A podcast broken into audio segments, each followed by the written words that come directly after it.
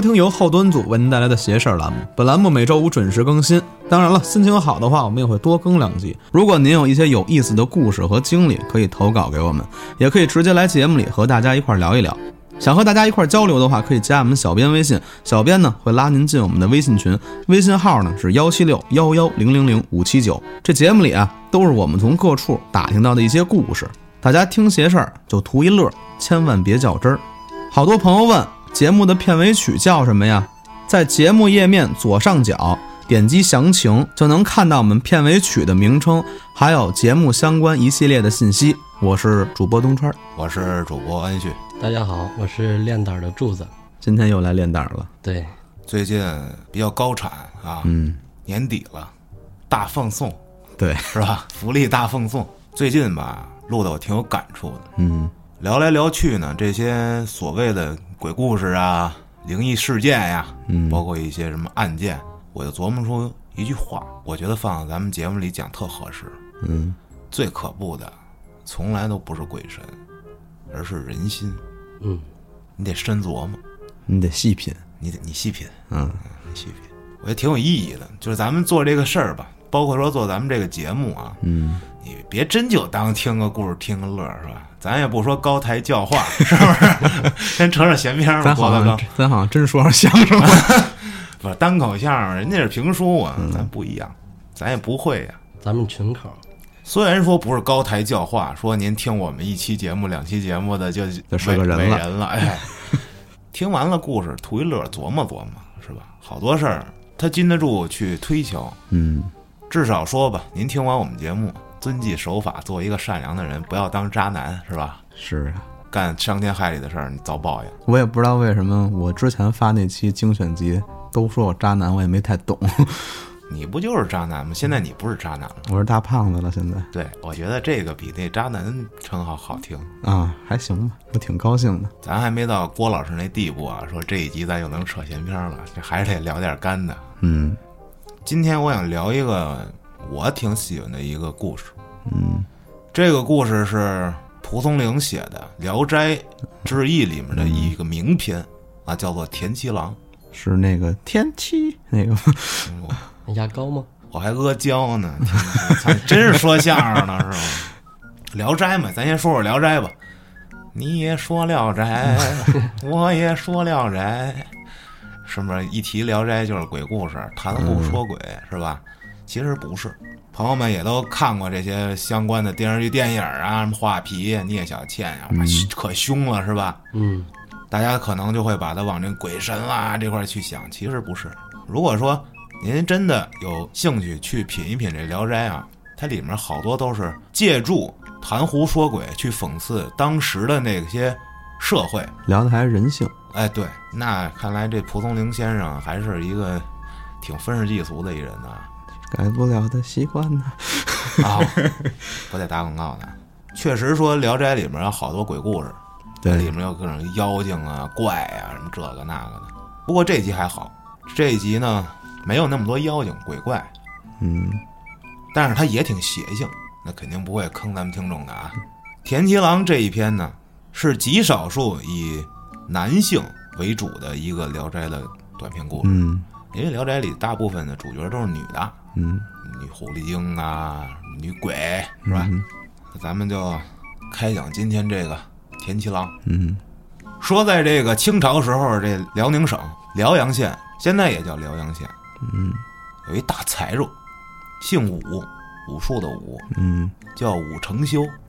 这人可牛逼了，乡绅，但不是恶霸，嗯，有钱。哎，有头有脸儿，社会人，哎，东北那旮瘩是吧？啊，在他们那片儿啊，算是比较有名儿的那种的。有名的笑话音他不是属于那种为富不仁的，啊。他这个人呢很仁慈是个，有心很好，有钱的好哎人呗，有钱的好心的社会人啊为什么说他是社会人呢？那他兄弟们多呗，啊认识的人多是吧？呼朋唤友，人缘也很好。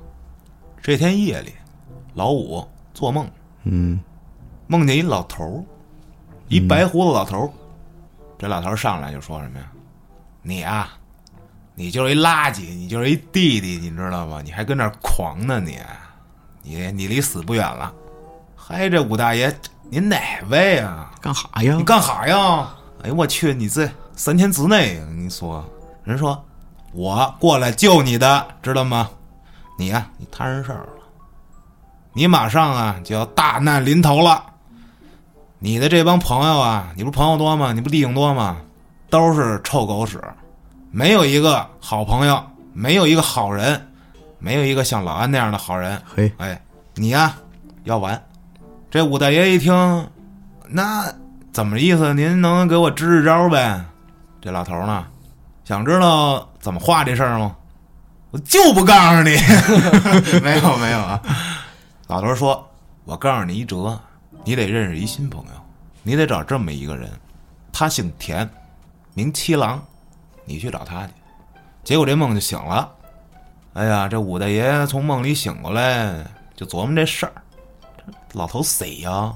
干哈呀？干哈呀？这真的假的呀？不知道啊，是吧？醒了，那照常上班呗。他这上班行啊，找自己哥们弟兄啊，喝去呗，聊去呗，打卡一天就，走一走排面。嗯，问的一小子，这小子呢也是当地的一个比较有名的那么一个小社会人、啊。武大爷就问他，说那谁，柱子，你认识田七郎吗？啊这柱子说啊，我听过。您找他干嘛呀？武大爷说，这是干嘛的呀？住哪儿啊？这田七郎啊，是住咱们东村一个打猎的。说这个人呀有打虎之能，武松但是他没有嫂子。啊，啊，这武大爷一听，还真有这么一人，哎，这梦是真的，哎，这挺奇怪的，那就宁信其有，是吧？对看一看去吧，带着自己俩仆人嗯，就奔这东村去了，沿着这东村找，他也不知道哪家是田七郎他们家呀，是吧？打听一茶摊儿，进去弄壶茶坐会儿，问这掌柜的说：“您这儿有没有一个叫田七郎的呀？”这老板说：“哎，有啊，我认识啊。”武大爷说：“这田七郎他们家住哪儿啊？”老板一指，就跟前头，马上走两步就到，就这小屋。哎，武大爷带着人就去了。到了这指的这屋子这儿啊，一看，呵，这房子太讲究了，这恨不得下个大雨，顶子就给冲跑了。没没没见过这么牛逼的房，都不敢敲门，轻轻敲两下，怕给这门敲下来。哎，里面人开门了，门一开，看见一大汉，呵，这大汉长得哎，虎背熊腰，膀大腰圆，一米八多大个头，跟嘉哥似的长得。人就问您哪位呀？干嘛的？哎，武大爷说，呃，那个那个那个，因为您也不能告诉说，给老头儿、啊对对，嗯你不能说呀，我我路过的，我寻口水喝。人家里头这大汉说，嗯，你进来吧。一进来，这武大爷一看，哈，这屋子里头四旮旯空，连坐的地方都没有。嚯，但是呢，这满墙啊挂的全是什么呀？袁文杰虎皮狼腿，挺瘆得慌的这屋啊。说这是田七郎的家吗？这大个儿一看，哟，您找我，我就是田七郎。这田七郎一看，说这武大爷这一进屋，好歹也算个客人，看着穿的也挺体面的。嗯一看这自己家确实是个比较简陋啊，那招待人家坐一下，伸手上墙上拽下一张虎皮来，就铺在地上了。说您先坐下歇会儿，是吧？我给您沏碗水去。嘿，这武大爷一看，这哥们儿怎么那实在呀？是家里挺穷的，但是人家这大虎皮直接给我铺地上让我坐，舍得，觉得这哥们儿人还挺朴实，不错。嗯啊，不一会儿，这田七郎把这水沏过来了。这武大爷就琢磨呀，这梦里这老头儿让我结交他，说能救我一命，我得跟他聊聊。喝口水，问说：“您家里这几口人呢？嫂子在家吗？孩子怎么样？令尊、令堂身体如何？”嗯，哎，这田七郎啊就说啊，媳妇儿挺好的，有一孩子，还有一老妈，嗯，嗯，我们一块儿住，也没法聊，为什么呀？没有共同话题。对呀，身份也悬殊。你说聊？啥？聊哟，你这张皮跟哪儿打？你瞧那会儿我打猎不会，人家都是混社会的人，是不是对？天天背名牌、穿豆豆鞋的那样的，是吧？哎，但是呢，这武大爷很喜欢这田七郎，说行，大哥，谢谢您，我先撩了，从这虎皮上起来，跟这虎皮上撂一块银子，嗯，一大块儿。哎，这天津郎说：“你这这什么意思呀？喝完水不至于的，不能要您这个。”武大爷说：“没事没事，下回啊，下回我再来这儿行口水，我接着来你家。这干嘛呀？我们家当茶摊了？那不行啊！”武大爷说：“你拿着拿着拿着，这这我人我不能没事就拿您钱，是不是？”死乞白赖推半天，这七郎呢就说：“你这么着，这钱啊，我还真不能要，您非得硬塞我，我得经过我母亲同意。嗯，拿着您这钱，我得问问我母亲能不能要。”进屋了，不一会儿出来了，跟这武大爷说：“说您这钱啊，我真的不能要。”我母亲说啊，不能收。哎，这武大爷说：“哎呀，您这，你收了吧，你有什么的呀？这还来来回来去推。”嗯，结果这回老太太从屋里出来了，非常严厉的指这武大爷说：“说呀，我们家就这一孩子，嗯，我们就是一打猎的这个猎户，不愿意让他去侍奉这个高官显贵，啊，他去侍奉你们去，我怎么办呀？我们这妻儿老小的，你给他钱不就是想收买他吗？要不你平白无故你给他钱干嘛呀？嗯，这武大爷一下让人说懵了。嗯，确实有那么点意思，是想故意去结交这么个人，但是也没有老太太说的这么严重。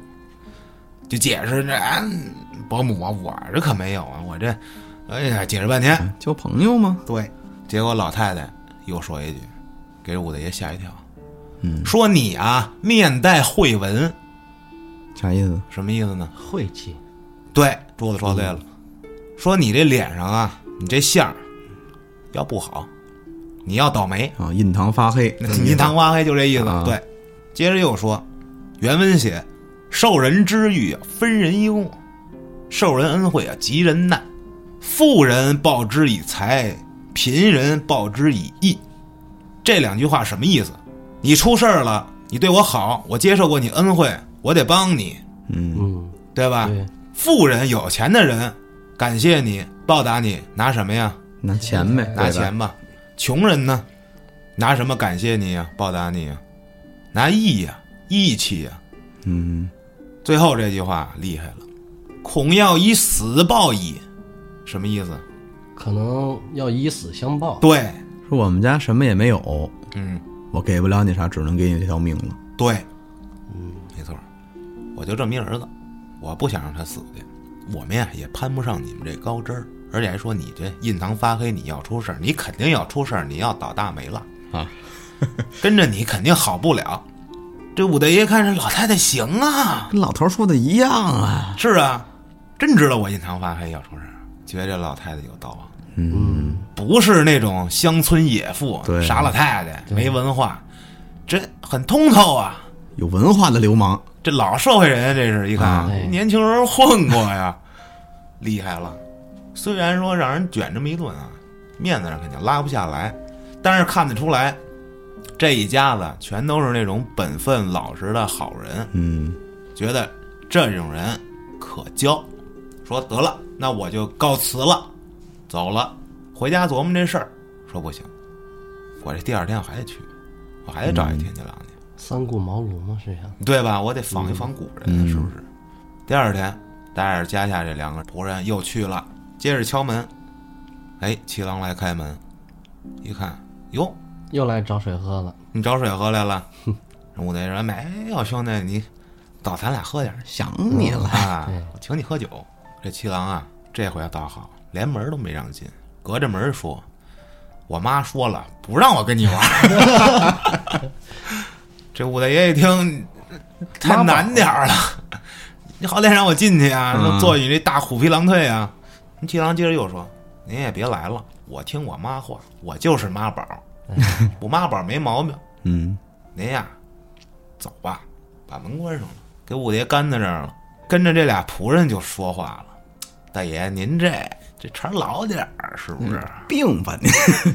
说到这儿啊，我说说他这俩仆人，一个岁数大点儿，一个正年轻，十六七那样的。嗯岁数大点儿这个呢叫李应，是他们家管家；嗯岁数小点儿这个呢叫灵儿，是这武大爷的贴身的仆人。这俩人后边有事儿，大家先记着。哎，嗯，这李应就说：“大爷，您这干哈呀？咱至于的不？你我找找人削他，这臭不要脸的！这武大爷，你你拉拉倒吧，你干嘛呢你？这我这过来交朋友，你别跟我添乱。”这灵儿说了：“说大爷啊，这么着，你想交这朋友，我给你出一招。说怎么着呢？您不是请他吃饭，他不来吗？那您吃他去不就完了吗？他要能招待你，哪怕一个饼子一口水，你就吃他。吃完了，你就告诉他，怎么就许我吃你，不许你吃我呀？你欠我顿饭，啊，你就能把他诓过来，让他跟你吃饭了。武德一想，行啊，这招不赖。走，第三天又来了，当当当敲门，七郎一开门，怎么又来了？怎么说了说了不喝酒，不跟你玩了，你这讨厌劲儿的这人。武大爷说：“哎，我呀就是路过，我饿了，我也没带干粮，这块儿我也不认识别人，我就认识你，咱俩也有点交情，是吧？见过两面了，你安排我一下行不行？”田七郎一听，这也无可无不可的，你你进来吧。嗯进来了，说田七郎他们家呀本来就穷，嗯不说到揭不开锅那份儿上吧，也差不多，嗯没吃的。想了想，就把自己家里仅剩那点鹿脯端上来了。啥是鹿脯呀？什么叫鹿脯？鹿脯就是这鹿肉干儿哦，啊，这东西好吃啊。这个咱们现在都不好整去吧？非法那个玩意儿。有养殖的，哎，这人家是猎户嘛，能打这个，嗯给了武大爷上来了。武大爷一看，哦，行啊，还有肉呢，三塞两塞给菜了。吃完了，跟七郎说：“你这东西太好吃了，你欠我顿饭。”田七郎，田七郎是懵了，那怎么就许我吃你？那要不你吃我一顿嘞？现学现卖。这这这大爷是不是有病啊？是不是看上我了？怎么这三天连着非得天天找我来呀？干嘛呀？我操！你是不是要追我？追我你直说我壮，啊！嗯，力气大。操说不去不去。哎呀，这个武大爷说你来吧来吧，你先我吃你的，你吃我一顿去。哎，吃个饭有什么的？是不是？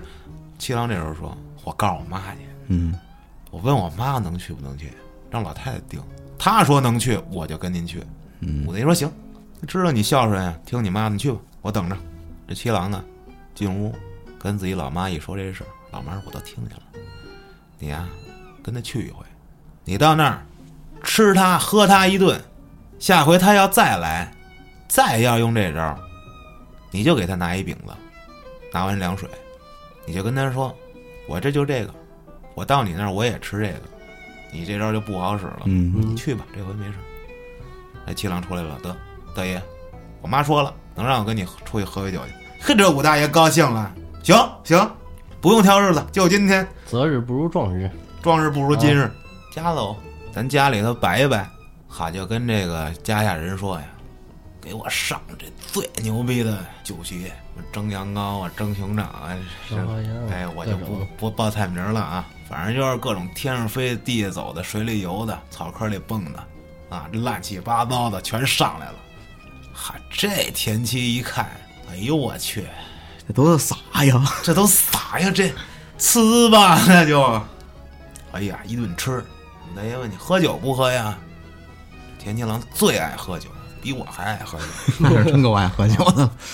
喝吧，那就您可以少来点儿，方便的话，上酒，啤的、红的、白的，什么色儿的全都来一通。好家伙，这顿喝呀，俩人喝差不多了，七郎准备要走，武大爷这回拿一布包，里面包了五十两银子，嗯嚯，就给了七郎了。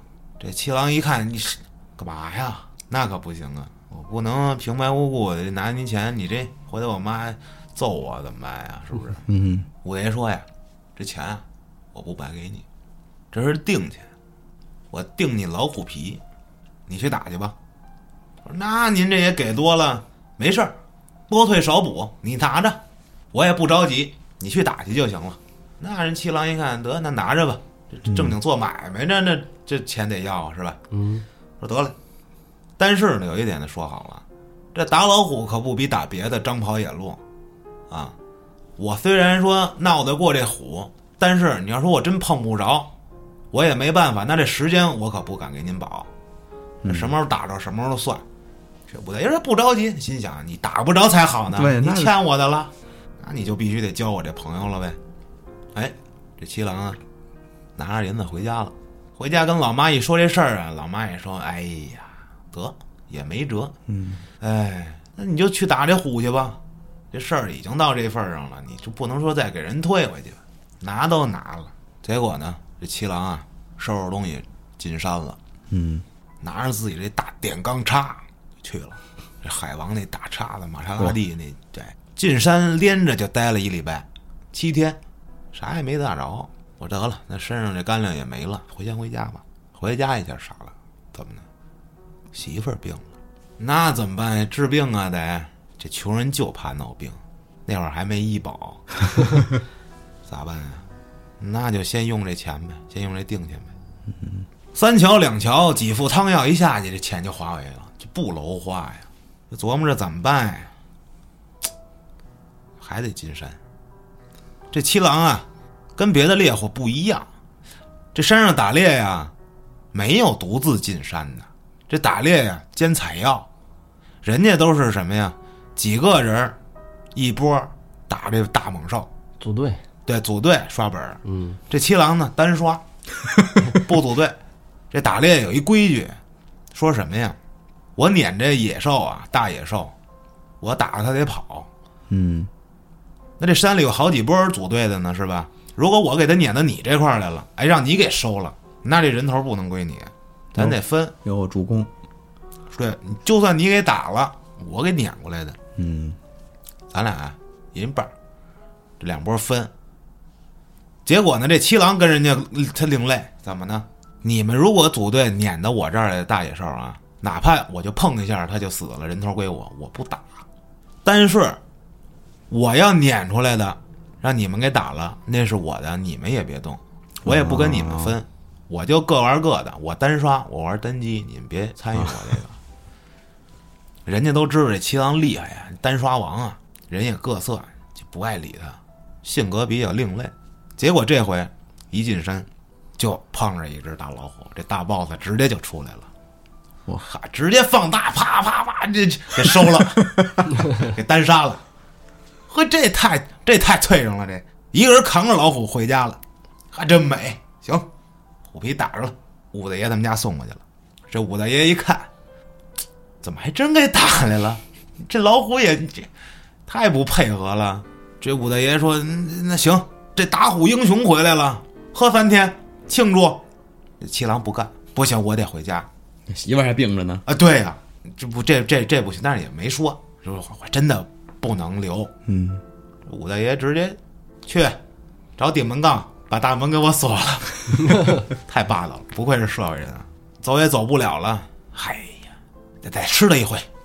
当天晚上啊，又喝不少，就跟武大爷他们家啊睡了。嗯这武大爷一瞅，这七郎身上穿这衣服太破了，补丁落补丁的，出来，直接给我打一身出来。最好的裁缝连夜就弄出一身特别好的一身衣服来，来把这个田七郎这身上这堆衣服给我扒了，把这个给他换上。啊，喝醉了，那人人摆布呗，好穿一身新衣服。旧衣服干嘛？绑墩布，我在爷家多条墩布，赚了。这七郎一醒，哟，升级了，我这打只老虎甲还升了，房 高了。你就问武大爷：“我这旧衣服呢？不墙边立着呢吗？你把这带走要不？送你。”哎呀，一想头天晚上完了完了完了，喝多了喝多了，家里媳妇儿还病着呢。嗯说行了，我不待了，武大爷，我得先回去了，我还有事儿呢，您真不能留我了。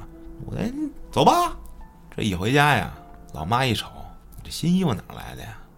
告诉我可能我升级了，我这装 装备也升级了吧？哎，就把这武大爷呀给他弄这新衣服事儿说了。这老妈一听就急了：“你怎么能要这个呢？你不是给自己挖坑吗？嗯，你这不又该他的了吗？去送回去。我我怎么送回去呀、你你怎么拿的？怎么送回去？我光着眼睛送回去？这我把这脱了没了。是吧？那叫你儿子送过去。这老太太可真行，真够干的，叫着小孩儿把这衣服送过去了。武大爷一瞅，一下明白了，这一看就是他妈的主意啊！嗯，好，知道他脱了这枚衣服，让他儿子给我送过来。你说说，这这老太太多没人情，至于不至于的呀？是不是？这心里就别扭。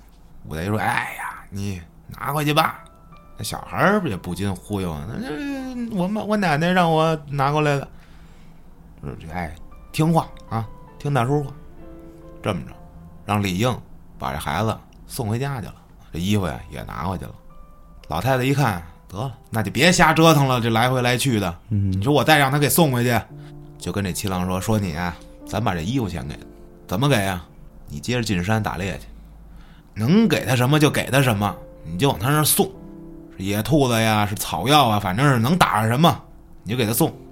还真就打回来这么堆东西，就给送过去了。哎呀，来回来去折腾。武大爷这天说：“我呀，我再去他们家一趟。”这回老太太开的门，七郎不在。武大爷刚要说话，老太太指着这武大爷啊：“你别再勾搭我们家儿子了，大不怀好意，滚蛋！”这武大爷一听，这好卷着鼻子一顿骂，刚要说什么，嘣，门关上了。这太丢人了，这我去！我自己反省反省，也是。你说我这抱着目的跟人交朋友去，人家老太太一下看出来了，是，也确实是我的毛病。得了，哎呀，这朋友要交到这份上啊，也也够难的了。嗯，算了，回家了。这天武大爷出去接着混社会去啊，就听有朋友说说，哎，您知道吗？这田七郎他媳妇儿死了。嚯，武大爷一听啊，这事儿大了，这怎么回事啊？病死了。什么时候的事儿？就这两天。哎呀，这得赶紧去一趟啊！武大爷叫上人，赶紧就去田七郎家了。一瞅，这尸体屋子里停着呢。哎呦，媳妇儿病死了，没钱发送，没钱买棺材，发送不了，办不了白事。武大一瞅这，直接那社会那劲儿就上来了，啪啪拿手机一拨，殡仪馆啊，家伙事儿都给我备上，一条龙，一条龙走起。空降武大爷又帮自己一把，那这事儿你得让人管了。生死的事儿了，对，你不能再要面子了，说什么？那你这死人，你真得罚送啊！不能再听妈妈的话了。对对，不能再听妈妈的，再听这尸体臭了。他们家媳妇儿把这白事风风光光给办了，嗯，这个可不是这一清半点就能还得完的了。这不是大眼兔子能还的了。武大爷很开心啊。嘿，行了，行了，你看你老田，一有难的时候还得看我老五，是不是？我这朋友你算是交得着吧？没坑你吧？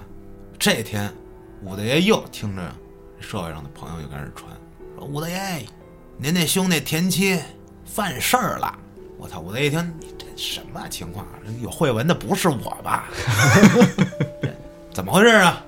啊，说这田七进山打猎呀、跟这其他的猎户争起猎物打起来了，他人葛失手给一猎户打死了，一下让官府给逮了。武大爷一听，这捞人呗，给当地公安局局长打电话，啊，花钱运作，赔死者家属钱，嗯啊，上面有各种打点，这么着，没两天，给田七放出来了。这田七郎一出来，行，哎呀，我算是这辈子就该你的了，该大发了这回。这这可该大发了。嗯回到家，就跟老妈说一声，嗯，又帮咱家一忙。这回老太太说呀：“孩子，你现在这命啊，已经不是你自己的了，你现在该人家的。我呢，我也不能说护着你，让你留在我身边了。但愿这武大爷能够平安吧，别出事儿。”嗯，这田七郎就准备上武大爷这府上感谢一下去，他妈就嘱咐他，别说谢谢，吃他的喝他的，要知道这大恩不言谢。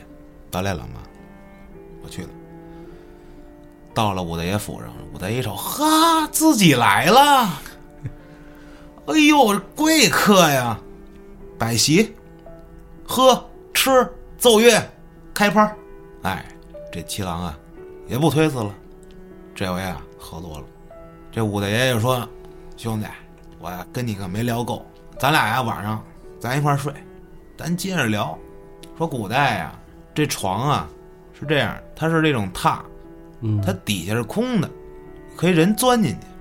说你上面睡着人，底下也能睡人，床底下睡仨人，仨仆人，啊，一个呢就是这管家李应，嗯，老管家，一个呢就是这灵儿，还有一个家生孩儿，就是那种夜里起来端茶倒水的，十二三岁。这田七郎啊，跟着武大爷，俩人躺在床上呢，这聊天儿，嘚嘚嘚嘚，您这社会上的朋友多啊？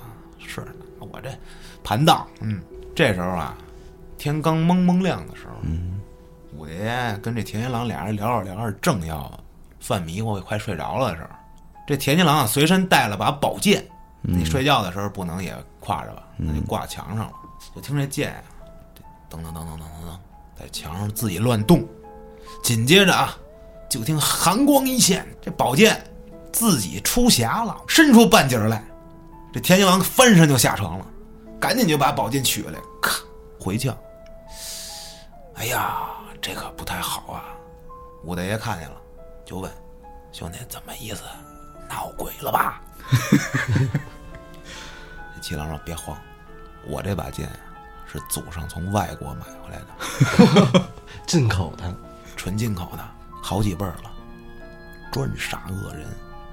死在这剑下的恶人啊，成千上万，有那什么大胖子、渣男之类的，就死的各种，见着贼人就杀，无故自明也是因为有出事儿。说咱这屋里头啊有坏人，嗯，这床底下睡这仨人都是谁呀、武大爷就说：“我仨仆人啊，跟了我很多年的，你要小心他们。他们三个之中有一个是渣男，哎呦，是坏人啊，对您不利。”我这武大爷一听很紧张啊，就推测是谁呀、哎呀，但是这田七郎说这种话可不敢不听啊，嗯，这可是我梦里老头儿老头儿安排的，他能救我。哎，说到这儿，得先介绍一下这仨人什么背景。嗯。先说这灵儿，武大爷呀有一癖好，嗯，什么癖好？断袖之癖，龙阳之好。同性恋。哎，拿现在话说就是，gay 哎，对，哎，有点那意思啊。啊，家里头养着这么一个男宠吧，说白了就是啊啊，一仆人。哦哎，再说这小孩儿十二三，嗯，他能对我有什么威胁呀？对，对吧？再一个就是这李应，他呀，老跟我呛着干。我有点没点的就说：“大爷，你是不是有病啊？你这事儿这么干，你是傻了吧你？啊，这老家伙是不是准备要害我？谋朝篡位了，他要，哎，这武大爷呀，就觉得这李应有问题，俩人睡觉了，当夜无话。第二天，田金郎回去了，嗯临走留下这么句话：武大爷，这个事儿要搁我，这仨人我全杀了。”嗯也没办法，但是我不能这么干。您呀，自己多留神。我颠了，走了。这武大爷就琢磨，跑不了了，就是这李应，嗯，肯定不是这小孩儿，也不能是我男朋友，就是他了呗。弄他！这天呀，把这李应叫过来了。李应过来了，嘛的呀？这武大爷看他就烦，说你，我呀，把你这半年工钱，下半年的也给你结了，你呢，找一家吧。这李应一听不干了，说东家，您这有什么事儿您说是不是？嗯你不能无故辞我呀！你说我哪块儿干的不好了？我方方面面的很有排面呀，做这些事情 这么多年，您也是知道的。我也是不管我呀，我我任性，是吧？我任性，你我也不想跟你说，你去走吧。哎，这么着，给李应辞了，东辞火一笔抹，哎，给了钱完事儿。那李应很伤心啊，操，大爷不爱我了，这么多年，哎呀，忠心耿耿。很难受，走了。我的一儿子叫武绅，绅士的绅，嗯啊，娶一媳妇儿。这媳妇儿刚过门儿，嗯嚯，也大家闺秀，漂漂亮亮的。这天武大爷出门混社会去了，嗯，这媳妇儿呢，一个人跟这花园里头看花呢。嗯，这灵儿就过来了，说：“嘿嘿嘿，嘿嘿 嘿看花呢。”这儿媳妇儿呢，王氏，嗯嗯，嗯，就说：“是呗，看花呢，一个人啊，看花多没意思呀。要不咱俩玩会儿哎呦，也行，咱俩玩儿，一会儿放个风筝，踢个毽子，啊，累了咱们回屋歇会儿，喝会儿茶，等着大爷回来，咱们开饭，也行。”林儿说：“那多没劲呐！咱们直接进屋休息去吧。”说这王氏啊，确实也没把他当男的看，啊，对吧？小 gay，哎，就以为他那儿逗贫呢。嗯结果呢，这俩人就回屋说坐会儿聊会儿天吧。嗯这刚一进屋，这林儿就直接给这王氏摁床上了，就要进行非礼。嗯，我这王氏哪干呀？准备就叫。林儿说：“你别叫，你喊也没有用，你喊破喉咙也没人会救你的。你这还不如就跟我这来了。你看我长得多精神，是不是？比老安长得多精神，是不是？因为你也不吃亏。那武神长得什么呀？大胖子，他妈的！这王氏就不从啊。嗯哎，这时候武神回来了。这林儿一看，好，武神回来了，武大爷也回来了，嗯干了，撒丫就跑，翻墙就跑了。那挺快呀，练过。这媳妇儿直接就说了：“哎呦，这灵儿这调戏我，你看他现在跑了。”嗯，我这武神气的，我找去。结果就撒出人找去，就发现呀，这灵儿跑哪儿去了呢？嗯，跑到另一舍友人他们家去了。这小子也有这么点儿癖好，嘿，舍友人都他妈喜欢男的，看来。别瞎说啊！舍友人找你，不还了。这五爷派人过去说：“你把人给我叫出来。”那什么干不在我这儿，就在我这儿，我也不给你。嗯，我的了。这天啊，武神啊叫了几个社会上的小兄弟，就趁这灵儿一人落单儿的时候，直接装车就给带走了。带回来一顿胖揍啊，那跑不了了。你这臭耍流氓的这玩意儿，你这小子好，死鸭子嘴硬，揍完一顿还骂人啊！你们这，他给这武神气的，就直接要拿顶门杠，我拍死你吧！你别活了。嗯武承修有一叔叔啊，那就是老太爷了，嗯在呢，就赶紧就拦着说：“哟，孩子别这么激动啊，社会人不能这么激动啊，咱给他法办，法治社会是不是？嗯你把他拍死了，咱家又得赔钱，你还得蹲牢，嗯听话啊！就这么着把这灵儿送公堂了。但是谁知道呢？对面那家呢，使钱了，好这衙门直接给这灵儿放了，直接让那边又给带回去了。呵，这个气人劲儿的，你说？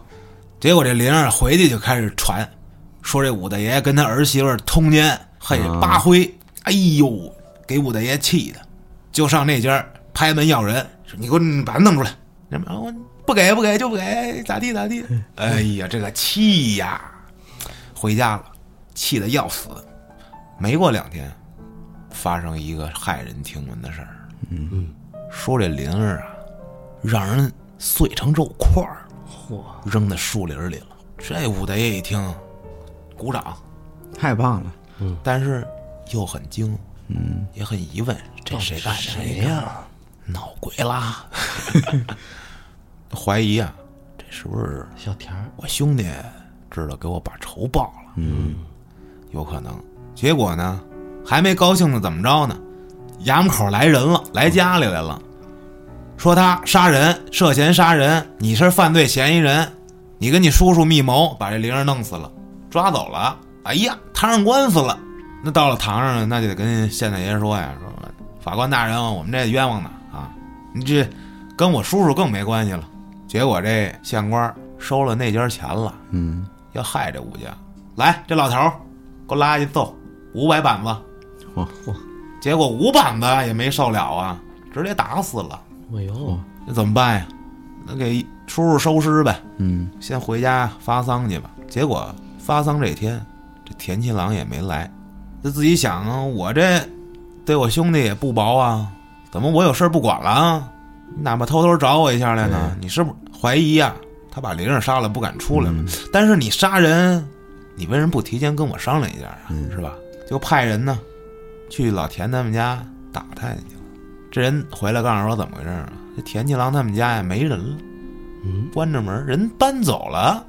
哎呀，怪我自己呀、把人家李应给辞了，人家可忠心耿耿的，我这留一祸害在我身边，嗯，这不能再当 gay 了，当 gay 没好处。当 K 容易让人把骨灰扬了。这天啊，早上起来吃早点，也吃不下去呀、嗯，跟嚼蜡一样。突然，社会上的小兄弟儿急急忙忙就冲过来了：“大爷，出事儿啦！”武大爷一听，怎么了？又出事儿了！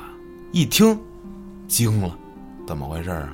说这天早上起来呀，这县官儿跟那边那恶霸受害人那家头一天在一块儿喝酒，第二天刚醒也吃早点呢。嗯，当时有一送水的，每天早上起来给衙门口送水，结果刚把这挑放下，来俩当差的，这小子直接从扁担里抽出一把剑来，直接就给这俩小子杀了。哎呦我的天，这这公安局的人让人给杀了，这太狠了，这悍匪啊！这当差的出来给这人围了，这送水的一看人太多了，二话没说，直接抹脖子自尽了。好家伙，当场死了。这县官跟这社会人俩人过来了，到这尸体这儿一看，说这谁呀？结果，好，这尸体站起来了，脑袋都没了，这尸体起来了，一枪子，拎着地上这把剑，噗噗两下，这俩人脑袋也飞了。我这俩人扑腾一下死尸倒地，这尸体手里的剑苍啷啷啷落地，扑腾倒回去了。哎呦我的天，这事儿可太新鲜了啊！短时间内就诈尸，诈完尸体还能杀人。结果一检查，这送水的是谁呀、就是田七郎。结果武大爷一听，哎呦，我兄弟这没了，替我报仇去了，真替我杀人去了，自己又摊上官司了。怎么呢？那谁是最大嫌疑人呀、武大爷呀、嗯，武大都知道武大爷跟田七郎好，那时候武大爷买凶杀人，哎呦，这武大爷呀就折腾这官司，把家里所有财产全变卖了，才把这事儿给化过去。但是呢，家里一下就不行了，说这田七郎这尸体啊，被当时这当差的就给扔到后山乱葬岗子里去了。